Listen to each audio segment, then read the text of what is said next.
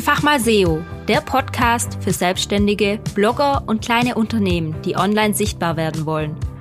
Mein Name ist Lisa und ich zeige dir, dass Suchmaschinenoptimierung keine Magie, sondern eine logische Konsequenz ist.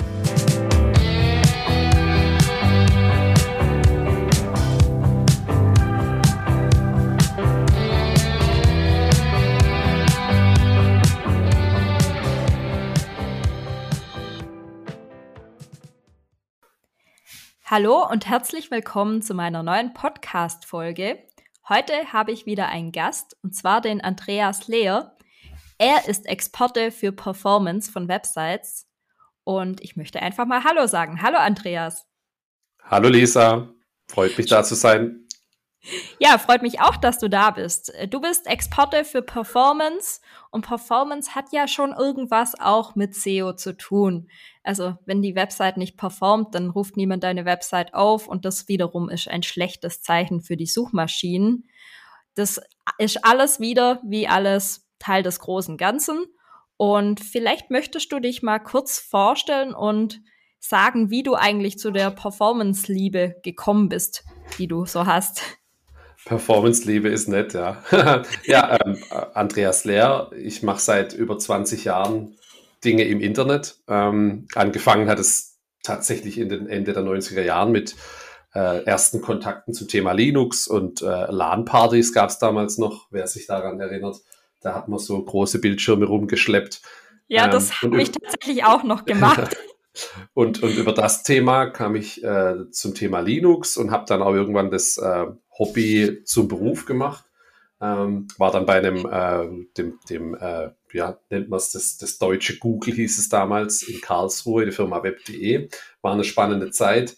Ähm, und mich hat das Thema nicht mehr losgelassen und habe auch eine ja, Passion für ähm, alles, was äh, online passiert, entwickelt und war dann bei einem ähm, bei einer Daimler-Tochter, wo es um, um Thema Telematik schon im Internet ging, also schon, schon damals äh, das, was wir heute im Auto sprechen, aber im LKW.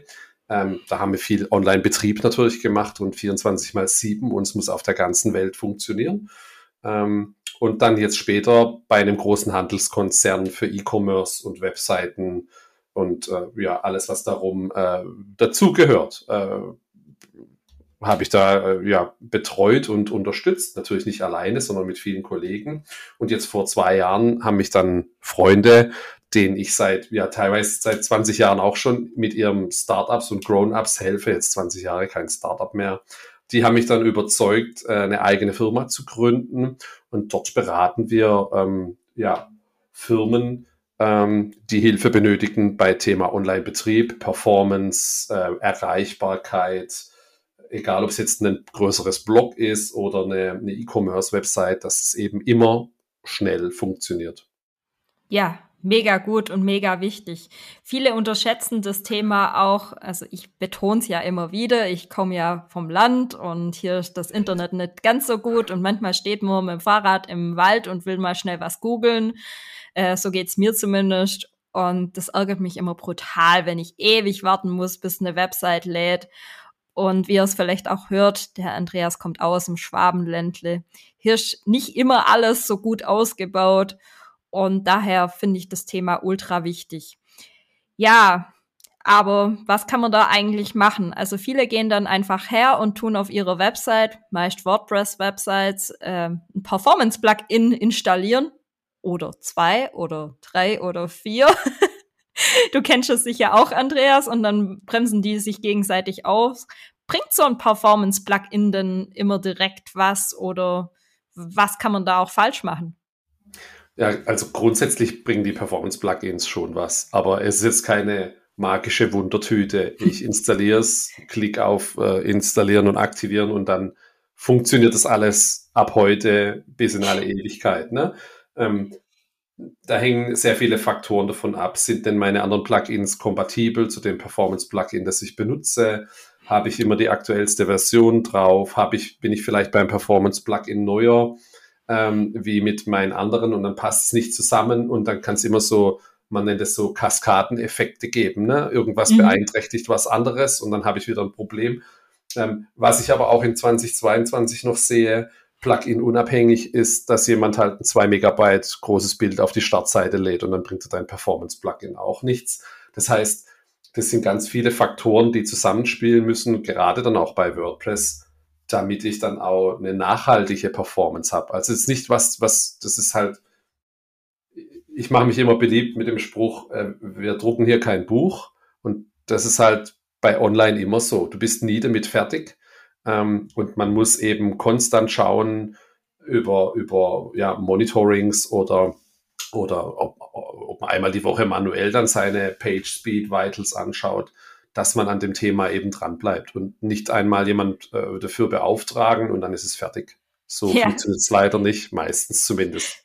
Das gleiche ist ja auch mit SEO. Die Leute, die meinen immer, die müssen ein SEO-Plugin installieren oder zwei oder drei. Und ja, dann klicken sie auf Aktivieren und denken, jetzt wird SEO gemacht und dann wundern sie sich, dass da nichts rankt. Und dann meinen sie, das machen sie einmal SEO und dann ist das immer gemacht und Performance ist ja mit ein Teil von SEO. Das ist ja die Optimierung der Webseite für die Suchmaschine. Und auch das muss natürlich regelmäßig gemacht werden. Und gerade das Thema Bilder, ich reg mich da so oft auf, muss ich ehrlich sagen. Da komme ich bei Kunden auf die Webseite und sehe da zwei Megabyte große Bilder oder Videos. Och, das ist noch mein Lieblingsthema. Dann brauchen sie ein extra großes Video direkt auf der Startseite hinter einem Text versteckt. Und es muss wirklich groß sein, weil sonst sieht das ja nicht gut aus. Hast du da vielleicht so ein paar äh, kleine Tipps für meine Zuhörer und Zuhörerinnen, wie sie mit Bilder umgehen sollen? Also wie kann man da drauf gucken, dass die einigermaßen performanceorientiert laden? Hm.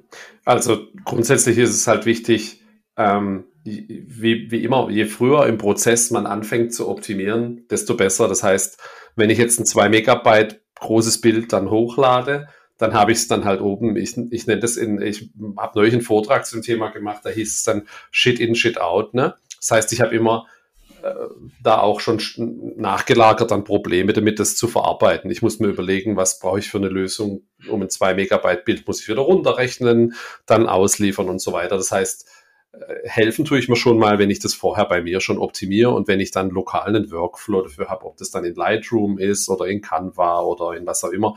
Ähm, einer äh, meiner Kunden oder eine meiner Kunden ist meine Schwester, die hat einen Reiseblog, die hat sehr viele Bilder und die hat eben einen Workflow für ähm, äh, wie bekommt sie die Bilder online. Also da kann ich schon mal anfangen und dann kommt es eben drauf an, ähm, wie zeige ich meine Galerien an, habe ich eben Produktbilder, mache ich E-Commerce und so weiter. Da gibt es ja dann diverse Plugins, da möchte ich jetzt auch keine Werbung dafür machen. Ähm, es gibt im WP Rocket Umfeld, gibt es ja ein paar äh, Plugins, die ähm, kompatibel sind. Damit haben wir eigentlich ganz gute Erfahrungen gemacht. Da gibt es noch diesen EWW Image Optimizer, mhm. ähm, gibt aber auch unzählige andere. Ne? Wichtig ist, dass ich eben schaue, ähm, dass ich solche Dinge wie WP-Auslieferung dann mache. Oder ähm, wenn ich gerade schon. Genau, das ist ein neue, neues Format. Äh, was heißt schon, also das hatte ich dann auch im Vortrag, ne, WP wird immer noch als modernes Format bezeichnet, das ist jetzt zehn Jahre alt. Und jetzt kam es im September, glaube ich, in den Safari rein äh, mhm. auf äh, Apple. Und jetzt stellt sich Apple beim Thema Aviv ein bisschen quer, glaube ich, weil es halt nicht von ihnen kommt. Ähm, ja. Das heißt, Aviv funktioniert dann eben ähm, in Firefox und Chrome. Ich glaube aber auch noch nicht auf dem Edge, der auf dem Chrome basiert. Das heißt, da muss man dann immer schauen und braucht eben eine Lösung, einen CDN oder ein, ein anderes äh, Plugin, das eine entsprechende Logik enthält und schaut, ey, was kann denn eigentlich der Client, der User? der äh, meine Seite browst und dann liefere ich ihm das Bild dann aus. Ja, und, ja oder mit ähm, Fallback-Images arbeiten. Genau, mit der Picture Tag, dann je nachdem, welche Plugins das machen. Und man darf es nicht unterschätzen, ähm, jetzt mal Netflix und YouTube ausgeklammert, äh, gibt es eine, eine, Statistik, dass Bilder machen 42 Prozent der Website-Größe aus und sind damit dann der elementare Part, in dem ich äh, ja den, den Quick-Win mal machen kann für die Auslieferungsgeschwindigkeit. Ja, das heißt, Bilder ist die größte Stellschraube, die man drehen kann, wenn es um Performance geht.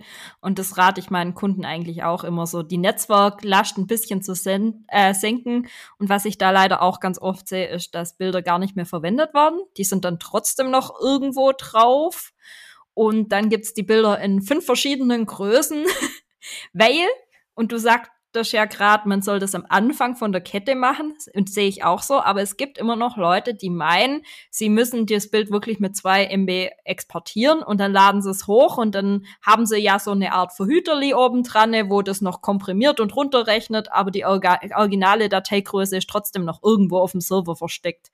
Und drum unterstütze ich das total, wenn du sagst, man sollte erst optimieren und dann hochladen, weil alles, was du oben hochlädst mit Plugin und Automatisierung, das kann halt auch noch extrem Speicher verbrauchen. Ja, und man muss halt sagen, also wenn man jetzt nicht gerade einen Posterdruckdienst anbietet oder so, dann kann man vielleicht das 2 MB-Bild wieder brauchen oder, oder ähm, man möchte eine Tapete machen oder sowas von den Bildern. Ähm, man muss, kommt halt immer auf den Use Case an, ne? aber in der Regel sind die Use Cases ja, ich habe eine Webseite und möchte was darstellen, egal ob es in meinem Blog ist oder auf meiner E-Commerce-Seite, da brauche ich einfach kein 2 Megabyte großes Bild. Also ich habe auch schon 20 Megabyte große Bilder dieses Jahr gesehen und 19. Ähm, das gibt's leider auch noch immer. Ne? Ähm, und, und das ist tatsächlich halt so. Das kann von heute auf morgen die Performance der Seite runterziehen. Und man denkt so, ha, ich habe doch letzte Woche optimiert. Ähm, und jetzt habe ich wieder, wieder ein Problem, was denn da passiert. Ja. Also ganz klar, der Workflow muss passen ähm, und ähm, ja, es gibt auch CDNs, die einem diese Auslieferung dann abnehmen ähm, und die diese Dinge automatisch optimieren. Das ist dann manchmal noch kostenlos. Ähm, da gibt es dann neben eben dem Platzhirsch, den wahrscheinlich alle hier kennen, das Cloudflare, gibt es noch die Firma Bunny, was ich ganz cool finde, bunny.net. Das ist ein slowenischer Anbieter. Die haben zum Beispiel auch so eine Bildoptimierungssoftware dabei. Ähm, und ich kann dann anhand von meinem Originalbild äh, mit Query-Parametern oder URL-Strukturänderungen verschiedene Auflösungen von dem gespeicherten Bild einfach äh, anfordern und an meinen Kunden ausliefern. Ja, jetzt gehen wir vielleicht noch mal etwas back to the roots. Viele wissen nämlich nicht so genau, was ein CDN überhaupt ist. Kannst du das vielleicht mal kurz erklären, was das so ist? Jetzt äh, hast du ja das Schwabeländle angesprochen. Ne? Wir haben jetzt, sind jetzt nicht dafür bekannt, dass wir hier ähm, äh, irgendwelche große RZ-Fläche oder sonst was haben. Das heißt, jetzt äh, gehen wir mal davon aus, du hast einen, einen österreichischen Kunden und der möchte ähm, auf deine Webseite zugreifen, die vielleicht in Frankfurt gehostet ist. Was passiert? Ähm, er connectet sich dann über Österreich äh, von seinen Providern ähm, nach Frankfurt. Das sind dann, man nennt das dann Hops, die der die der Client zurücklegen muss. Also vielleicht von Österreich, äh, wenn er auch auf dem Land lebt, dann nach Wien, von Wien irgendwo zum anderen Knotenpunkt in Nürnberg, von Nürnberg nach Frankfurt. Und dann sind es vielleicht am Ende zehn Hops, die er dann äh, zurücklegt. Und das für 100 Elemente, die auf der Webseite sind. Jetzt gibt's HTTP 2 und sowas, klammern wir mal erstmal aus. Das hilft an der Auslieferung. Mhm. Ähm, dann ist es für den Endkunden äh, deutlich schneller, wenn statische Inhalte wie zum Beispiel Bilder, JavaScript-Dateien, CSS-Dateien oder Schriftarten direkt in Österreich ausgeliefert werden und nicht äh, von Frankfurt angefordert werden müssen. Und da kommen CDNs ins Spiel, die CDN-Anbieter, die packen in ja, RZ-Fläche, die sie anmieten in allen Ländern also Rechenzentrumsfläche meint er. Rechenzentrumsfläche, Entschuldigung, ja. Also Alles gut. packen die ihre Server rein und erkennen dann, hey, da kommt die Lisa, die ist gerade im Urlaub, ähm, sitzt auf der Alm und ruft jetzt ihre eigene Webseite ab zum Beispiel. Und dann sind diese Inhalte dann in Österreich gecached, die eben cashbar sind. Ja, jetzt ist Österreich wahrscheinlich kein gutes Beispiel. Nehmen wir mal Südafrika oder jemand ist in Australien, dann wirkt sich das schon ähm, nochmal viel eklatanter aus, weil die Verbindung einfach äh, eine gewisse Latenz hat. Und ein CDN-Anbieter, der hat eben hunderte solche Edge-Nodes, nennt sich das dann. Also ähm, äh, nennt, ja, Edge-Nodes ist eigentlich der Begriff, äh, dass es eben nah beim Kunden ist. Ähm, und dann haben wir, ja, was hat eine Webseite? 70, 80 Prozent statischer Inhalte. Und diese können dann von dort lokal ausgeliefert werden und nur der 20 Prozent dynamische Anteil der wird dann aus Frankfurt in dem Beispiel geholt und für den Endkunden kann das dann viel performanter sein. Ja, ich habe da, glaube auch noch ein gutes Beispiel gerade im Moment gefunden. Zum Beispiel äh, unser Logistik-Versanddienstleister Nummer eins Amazon in Deutschland macht es ja ähnlich. Also es wird ja nicht alles in zum Beispiel Frankfurt gelagert, sondern Amazon hat ja mehrere Lagerorte. Das heißt, wenn ich jetzt was bestelle, dann haben wir vielleicht in Ulm oder Günzburg einen Lagerort und dann kommt das viel schneller bei mir an, weil da ja verschiedene Lagerordner sind und die Produkte eben schneller bei mir sind. Also für diejenigen, die es gerade noch nicht verstanden haben, wobei es echt sehr gut erklärt war vom Andreas, ähm, ja, alles, was näher bei dir ist, kann auch schneller ausgeliefert werden. Genau. Es ist jetzt nicht, immer das Allheilmittel, aber es kann auf jeden Fall helfen und die CDNs bieten da echt auch gute Services mittlerweile an. Ähm, natürlich ist dann der Einstieg, wird einem immer schmackhaft gemacht über kostenlose Angebote und da muss man ja dann immer schauen, was für einen passt. Aber grundsätzlich kann man sich das Thema dann schon anschauen. Ja, genau. Und letztendlich sieht die Suchmaschine dann auch in ihrer Bewertung, wie schnell etwas ausgeliefert wird. Und wenn halt etwas häufig schnell ausgeliefert wird, dann ist das auch ein gutes Zeichen. Wenn etwas halt häufig langsam ausgeliefert wird, dann ist das eher ein schlechtes Zeichen. Ja, ja oder hin und her flappt. Also Flapping ist so ein Begriff, den wir da verwenden. Das heißt, du hast dann Mal tagsüber ist es schnell und nachts ist es langsam oder zu irgendwelchen anderen Uhrzeiten ist es halt nicht nachhaltig gleich. Ne? Und ich denke, das ist auch ein wichtiger Performance-Indikator, dass es eben für den Kunden halt immer schnell ist, egal wann er zugreift. Ja, ich glaube, in dem Punkt würde ich dann vielleicht das Thema Erreichbarkeit noch aufgreifen. Äh, das passt gerade ganz gut, weil du sagst hin und her flappen. Sowas kann ja zum Beispiel meiner Logik nach passieren, wenn nachts ganz viel Traffic drauf ist, weil das ein Thema ist, wo nachts oft gegoogelt wird zum Beispiel. Oder wenn jemand äh, ein Star ist und eine Kochsendung hat und während der Kochsendung wird es immer ganz oft aufgerufen, die Seite, dann kann es sein ja, dass sie in dem Fall nicht erreichbar oder langsam ist und das macht dieses Flapping wahrscheinlich auch noch zusätzlich aus. Ja, Thema Erreichbarkeit. Möchtest du da noch ein paar Sätze dazu sagen? Mhm, also, das, das haben wir ja vorhin schon kurz ein bisschen angerissen. Ähm, nachhaltig möchte man schon sicherstellen, dass seine Performance immer zumindest auf dem gleichen Level ist und man möchte halt auch mitbekommen, wenn sich dann ähm, was ändert, egal ob es jetzt das 2 Megabyte Bild ist oder ob beim Plugin-Update in WordPress vielleicht irgendein Feature aktiviert oder vielleicht deaktiviert wurde oder mein Performance-Plugin aus irgendeinem Grund deaktiviert ist, weil ich irgendwie eine Migration oder sowas machen muss. Also dafür ist es halt wichtig zu schauen, ist es denn, äh, ist denn meine Webseite ja die ganze Zeit A, erreichbar und halt schnell. Ne?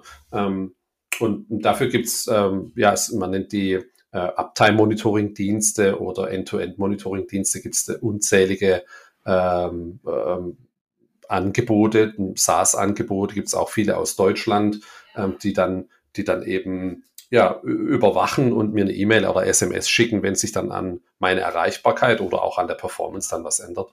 Und das ist dann, denke ich, wichtig. Also gibt es dann ähm, in Deutschland gibt es zum Beispiel die Firma Checkly ähm, oder es gibt so ein Status Cake und Pingdom sind wahrscheinlich die, die die Leute schon von früher kennen. Uptime Robot.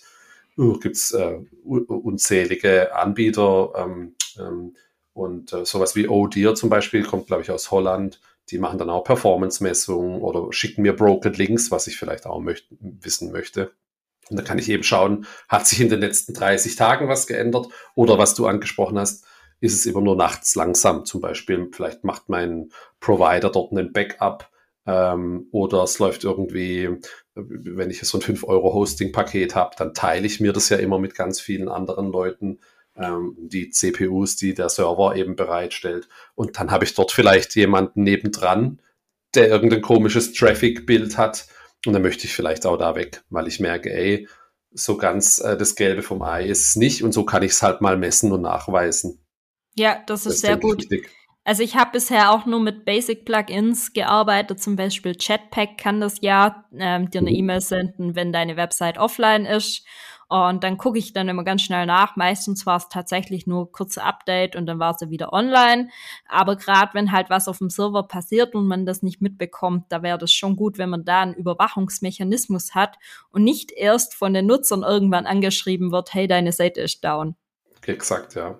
Das ja. ist immer der schlimmste Fall. Oder wenn man E-Commerce macht und es klingelt im Support und sagt, hey, du kannst gerade nicht, man kann nicht bestellen oder so. Das ist immer, man soll das immer selber zuerst wissen. Ja, genau, finde ich auch. Also ich habe tatsächlich in der Vergangenheit auch schon immer mal wieder Leuten eine E-Mail geschrieben, wenn die Seite nicht erreichbar war oder nicht korrekt dargestellt wurde. Das ist zum Beispiel, wenn man Updates macht und danach die Webseite nicht nochmal anschaut. Oder eine, jetzt habe ich eine super Überleitung, eine gecachte Version dran ist von der Webseite im Browser und man sieht dann quasi die Website, wie sie funktioniert, aber auch nur, weil die Website so noch im Cache drinne ist und wenn dann jemand anders, der den Cache eben nicht hat, die Website aufruft, sieht dann halt, dass die Website nicht mehr gut aussieht oder dass irgendein Fehler da ist. Ja, und jetzt sind wir schon bei Cache. das war meine Überleitung. Cache hat ja auch was mit Performance zu tun. Ähm, viele wissen gar nicht so richtig, was ein Cache ist. Vielleicht hast du da auch mal so nochmal eine tolle Basic-Erklärung. Also es gibt ganz viele verschiedene Caches. Ne? Das, ähm, einmal ist es bei, bei mir auf dem Client oder auf meinem Browser. Das heißt, ähm, jedes Element, das ich auf der Webseite habe, das kann ein, äh, hat einen entsprechenden Cache-Header. Also zum Beispiel, wenn ich mich wo einlogge, gibt es einen Private Tag, dass eben diese Inhalte nicht gecached werden können. Und dann gibt es eben äh, auch Header, die sagen, hey, dieses Bild, das kannst du zwei Tage cachen, zwei Jahre cachen, unendlich lang also cachen. Also ganz kurz zur Erklärung, Cache heißt Zwischenspeichern. Zwischenspeichern, genau. Ähm, das passiert bei mir auf dem Client, das passiert vielleicht beim Provider von meinem Mobilfunktelefon. Ähm, das wenn ich in der Arbeit bin, ähm, gibt es vielleicht einen, einen Proxy für die Firma, der wiederum so ein Caching macht. Ein CDN haben wir vorhin angesprochen, die haben Caches, um eben die Auslieferung zu beschleunigen. Ja, und, und wichtig ist eben, dass ich, äh, ändere ich Inhalte auf meiner Seite, muss ich den Cache auch clearen oder muss dann entsprechend, ja, äh, wenn ich jetzt ein Bild habe und das Bild hat den gleichen Namen und das Bild wird zwei Jahre gecached, dann tausche ich das jetzt aus, dann kriegst du das noch, das alte noch angezeigt und ich habe schon das neue. Und dann fragen wir uns beide, was denn eigentlich passiert da kommt dann das Thema Versionierung der Bilder mit ins Spiel, dass ich eben eine, eine Art Versionierung von einem Bild machen soll und eigentlich äh, es keine gute Idee ist, ähm, den, den gleichen Bildnamen wieder zu verwenden, eben damit ich sicherstellen kann, dass auch alle die Seite, von der ich denke, dass sie gerade online ist, dann auch sehen und keine alte Version ausgeliefert bekommen.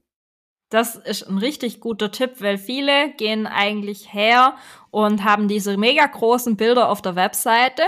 Und wenn sie die dann kleiner machen wollen, dann laden sie nochmal eine kleinere Version davon runter und tun die alte Version löschen. Sprich, bei manchen ist dann sicher noch die große Version im Cache drinne. Und das ja, kann man exakt. so nicht überprüfen. Genau. Und die Caching-Plugins, die wir vorhin angesprochen haben, die setzen halt auch so Standard-Caching-Header dann für Bilder. Ähm, in der Regel zumindest, also kann ich natürlich auch wieder deaktivieren oder überschreiben. Und dann muss ich dann halt auch schauen, ähm, dass ich eben nicht mein, mein 2 Megabyte Bild durch ein 200 KB Bild austausche und äh, aber das eben im Cache bleibt, weil die, die äh, zumindest bei den Usern draußen das im, ähm, im Browser bleibt. Das ist dann halt nicht so schlimm, weil wenn er es einmal runtergeladen hat in seinem Chrome, dann bleibt es dort lokal im Cache, solange es sich nicht ändert. Ne? Das ist der Sinn und Zweck vom Cache, dass eben nicht die ganze Seite wieder geladen wird. Ähm, aber trotzdem möchte ich natürlich sicherstellen, dass alle die gleiche Version haben. Das ist ja gerade bei JavaScript, CSS-Dateien dann wichtig oder ähm, wenn ich jetzt hier hast du das neue Logo gesehen, wie findest du es eigentlich? Öh, das sieht noch aus wie letzte Woche. Ähm, das sind dann so die typischen Probleme, die da passieren. Ja, ja, das kenne ich. Also da habe ich dann oft auch so kleine Streitpunkte mit Kunden, weil die was ganz anderes vor sich haben. Und bis man dann draufkommt, ah, das ist der Cache, redet man aneinander vorbei. Und ja, also kenne ich ganz oft. Oder wenn der Kunde mich anruft, meine Seite sieht komisch aus, dann frage ich, hast du schon mal den Cache gelöscht? Ah, jetzt geht's. Ja. Das sind so die typischen Fälle. Und dann stimmt meistens irgendwo was nicht im, im Caching oder in den Einstellungen, wenn dann die Leute unterschiedliche Versionen der Seiten eben sehen. Ja, genau. Also verstehe ich absolut. Ja, jetzt habe ich noch ein anderes Thema mit aufgeschrieben, das gerade auch wieder voll aktuell ist, und zwar das Thema Schriftarten. Also Schriftarten kann man entweder übers Internet beziehen, das heißt, die sind irgendwo gespeichert, zum Beispiel bei Google, was nicht so unbedingt erlaubt ist und was gerade zu einer großen Abmahnwelle geführt hat. Äh, oder man kann sie auf dem eigenen Server speichern und dann laden. Was sagst du da performance-technisch zu Schriftarten? Also klar, das, das Thema DSGVO ähm, kommt natürlich bei den Schriftarten, bei den Google-Fonts, äh, ja, ist gerade, äh, hat sich ja schon länger angekündigt. Was ist das Problem? Ähm, es werden eben, und da streitet man sich ja gerade dann, ähm, identifizierbare Merkmale vom Benutzer an Google übertragen. Wenn ich eben die Schriftart einbinde von den üblichen Google-Domains, dann weiß eben Google, äh, kann eben schön nachverfolgen, wo denn der User überall war oder könnte es. Ne? Ähm, und, und deswegen macht es schon Sinn, die zumindest mal bei sich äh, auszuliefern. Ja, auch damit ich eben sicherstellen kann, damit ich der DSGVO-compliant bin und keine Cookie-Einstellungen äh, dann zumindest mal für die Schriftarten brauche, muss man ja mittlerweile dran denken. Ja. Ähm, es gibt Plugins, die einem das ermöglichen. Ich kann die Schrift in meinem Theme einfach ersetzen, einmal runterladen, musste dann halt entsprechend auch aktualisieren, wobei die sich jetzt nicht so oft ändern. Und, und vorhin habe ich Bunny CDN angesprochen. Ähm, das zum Beispiel äh, ein CDN aus Slowenien, die haben die Google Fonts einfach alle kopiert und liefern die dann aus Europa aus. Das heißt, ich kann dann einfach die, die Domain ähm, ersetzen äh, durch fonts.bunny.net ähm, und da kann ich dann auch mir die Schriften alle anschauen und kann die von dort aus liefern, wenn ich jetzt nicht weiß, wie das in meinem, wie, wie es lokal funktioniert. Aber wahrscheinlich weiß ich das, ähm, wenn ich es auf lokal ändern kann, kann ich es auf was anderes ändern. Aber das sind so die Alternativen, die ich dann habe zum Thema Schriften. Ja, perfekt. Also wie gesagt, ein ganz heißes Thema aktuell. Vielleicht mache ich da auch mal noch eine extra Podcast-Folge dazu, äh, weil das gerade durch, total durch die Decke geht und einige Abmann Anwälte deswegen ein Geschäft wittern. Ja, äh, ein weiteres Geschäftsmodell ist auch Monitoring-Lösungen. Also das gibt's ja im SEO, in Ads, auch in Performance und ähm, manche sind sinnvoll, manche sind nicht sinnvoll. Ich sage immer, diejenigen, die nicht angeschaut wurden und mit denen nicht gearbeitet wird, äh, die sind total unsinnvoll, braucht man nicht. Also wenn man Monitoring macht, dann sollte man auch dann mitarbeiten. Und du bietest ja auch so ein bisschen Monitoring mit an oder unterstützt Kunden dabei beim Monitoring. Äh, warum findest du das so wichtig, dieses Monitoring von Performance? Und ähm, hast du da ein paar konkrete Tipps, wie man damit arbeiten kann? Mhm. Also grundsätzlich mag ich es immer halt aus Kundensicht ähm, oder Customer-Centric äh, zu denken, was macht denn mein Kunde? Und das muss ich ähm, am besten versuche ich das automatisiert nachzufahren oder nachzutesten, was eben meine Kunden, Kundinnen äh, draußen machen. Ne? Entweder gehen die nur auf die Webseite ähm, ähm, oder sie gehen auf eine Landingpage oder sie gehen kaufen ein E-Commerce-Produkt. Ne? Und natürlich kann ich da jetzt sagen, okay, ich, ich überwache mir nur die Startseite. Ähm, das ist zumindest mal das Erste, was ich machen sollte. Funktioniert meine Startseite überhaupt? Funktioniert sie geschwindigkeitsmäßig dann, dann äh, optimal. Dann habe ich vielleicht eine Landingpage, die ich gerade bewerbe und ich kriege äh, gar nicht mit, wenn die nicht funktioniert. Ne? Hatte ich auch mal jetzt bei einem Kunde, dass der einen 404 auf einer Seite hatte, die er äh, beworben hatte. Das ist natürlich super ungeschickt. Das heißt, ähm, weil da irgendwie ein Vertipper drin war. Und solche Sachen, die möchte man natürlich dann ja, automatisiert messen. Das geht dann hin bis zu Browser-Testing. Da gibt's äh, Frameworks für Browser-Testing, wo ich dann eben sagen kann, gehe hier in die Suchleiste, gebe hier ein, ähm, ähm, was weiß ich, äh, Adidas Sneaker, ähm, pack mir das Produkt in den Warenkorb, gehe zum Checkout und versuche dann tatsächlich den Checkout zu machen und messe auch die Geschwindigkeit der Schritte dazwischen. Das ist dann schon das Fortgeschrittene, was möglich ist, aber das ist das, womit dann größere Firmen sich beschäftigen, so ein End-to-End-Monitoring oder dann eben ähm, Browser-Testing, synthetisches, um eben nachzuvollziehen, funktioniert denn das, was wir da bauen, auch äh, ja A von anderen Standorten auf der Welt und B dann auch immer mit der gleichen Performance. Ja, also mega wichtig. Genau. Da helfen wir dann eben, ob es implementieren ist oder wir machen das für die. Ähm, das, das kommt dann immer ganz drauf an. Das ist ja. ein super wichtiges Thema, finde ich. Ja. Und jetzt haben wir eigentlich immer darüber gesprochen, dass die Website ähm, performant sein sollte und eigentlich immer erreichbar sein sollte. Jetzt gibt es aber noch einen ganz speziellen Fall. Da habe ich letztens eine Kundenanfrage bekommen. Das war eine Dame, die wurde in eine Fernsehsendung eingeladen und dachte, ähm, jetzt braucht sie zwei Wochen vorher noch schnell SEO, damit sie, wenn die Leute dann nach ihr googeln, auch gefunden wird. Ähm, zum einen in zwei Wochen SEO, das funktioniert nicht, wie man sich das so vorstellt. Und da habe ich dann wirklich auch gedacht, die braucht eigentlich eine andere Lösung. Und zwar jemand, der ihr garantiert, dass während dieser Fernsehzeit, wenn ihre Website aufgerufen wird, auch nicht der Server zusammenbricht und ich glaube, auf solche Themen hast du dich auch spezialisiert. Also sprich, wenn es irgendwelche Peaks gibt von Startups, die in diversen Fernsehsendungen, wo es zu Startups aktuell gibt. Ähm, wir reden jetzt nicht über die Höhle der Löwen. äh, aber ja, genau, über solche Dinge, äh, wenn da wirklich mal so ein Peak kommt oder etwas in der Werbung drinne kommt oder mal etwas in, ja, es gibt verschiedene Möglichkeiten oder einer Zeitschrift äh, vorkommt, dass man diese Peaks einfach abfangen kann. Was sollte man tun? Sollte man dann direkt zu einem Profi wie zu dir kommen und sich da eine Strategie zurechtlegen lassen? Oder kann man da einfach ein paar Plugins drauf machen und los geht's? Das kommt darauf an. Also das kommt natürlich von, hängt darauf an, was habe ich für ein Hosting-Paket, in der Regel sind diese 5-Euro-Pakete dann schon beschränkt, was, was die Fälle, die du jetzt angesprochen hast, äh, betrifft. Ne? Ähm, was ich zumindest mal machen sollte, äh, ist, ich sollte mir mal gucken, so einen Lastgenerator runterladen oder Loader.io ist zum Beispiel so ein Tool, gibt es ganz viele da draußen. Einfach mal probieren, wie viel, was passiert denn, wenn, wenn äh, ganz viele Zugriffe dann kommen ähm, mit meiner Seite? Wird sie langsamer? Wird sie oder, oder ist er dann irgendwann nicht mehr erreichbar oder sperrt mein Hoster vielleicht sogar den Zugriff? Ne? Passiert dann manchmal hier beim, äh, weiß ich nicht, ob du mit dem Screaming Frog dann arbeitest, ja. das ist ja auch so ein, ähm, ein äh, SEO-Tool, das ja beim Crawling dann manchmal schon äh, etwas aggressiver unterwegs ist und selbst das kann bei manchen Webseiten schon ausreichen, damit die nicht verfügbar sind. Und klar würde ich jetzt immer sagen, geh zu einem Profi.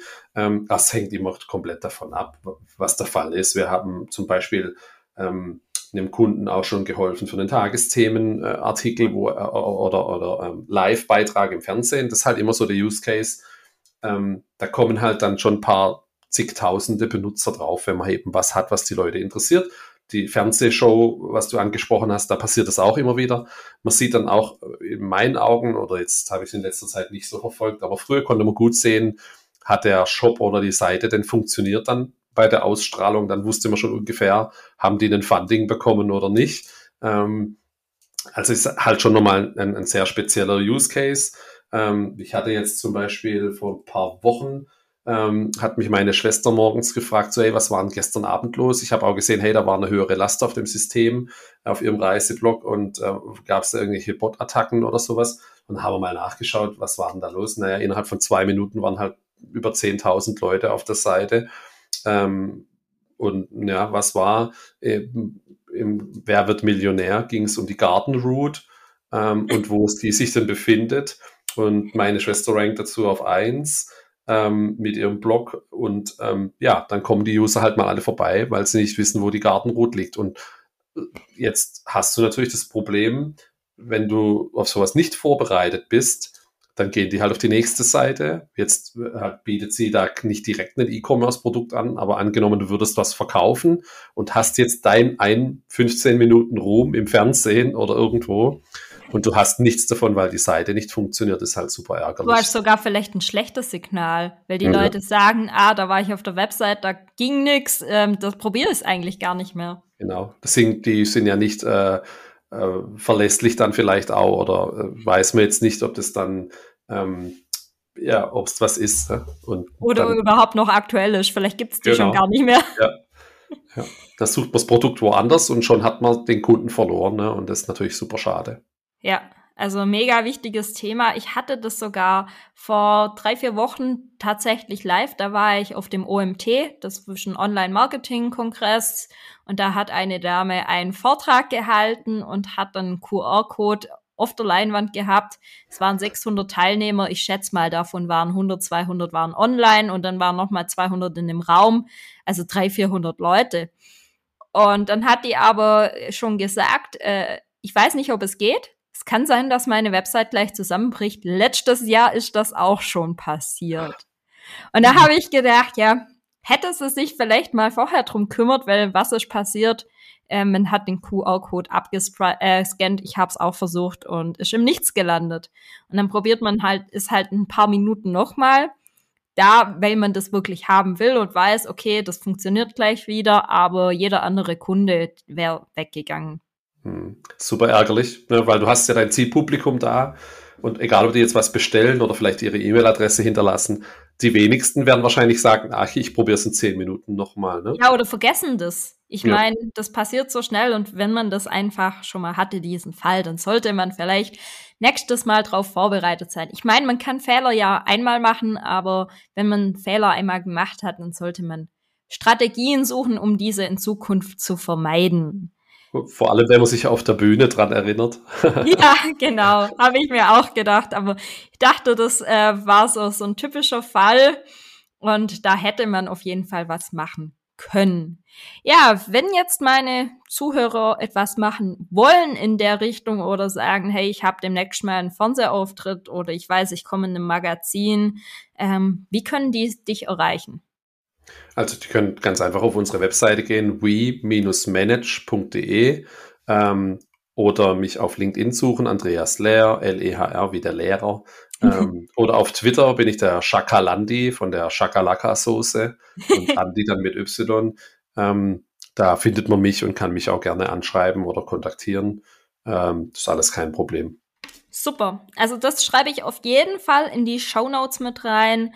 Äh, alle Links auch von den Tools, die wir so äh, besprochen haben, versuche ich mal alle rauszuschreiben, dass sie auch in den Show Notes drin stehen. Und ansonsten danke, dass du da warst. Es war mega interessant und ich glaube, viele Anfänger haben jetzt auch noch ein paar Fachbegriffe gelernt. Stichwort CDN zum Beispiel.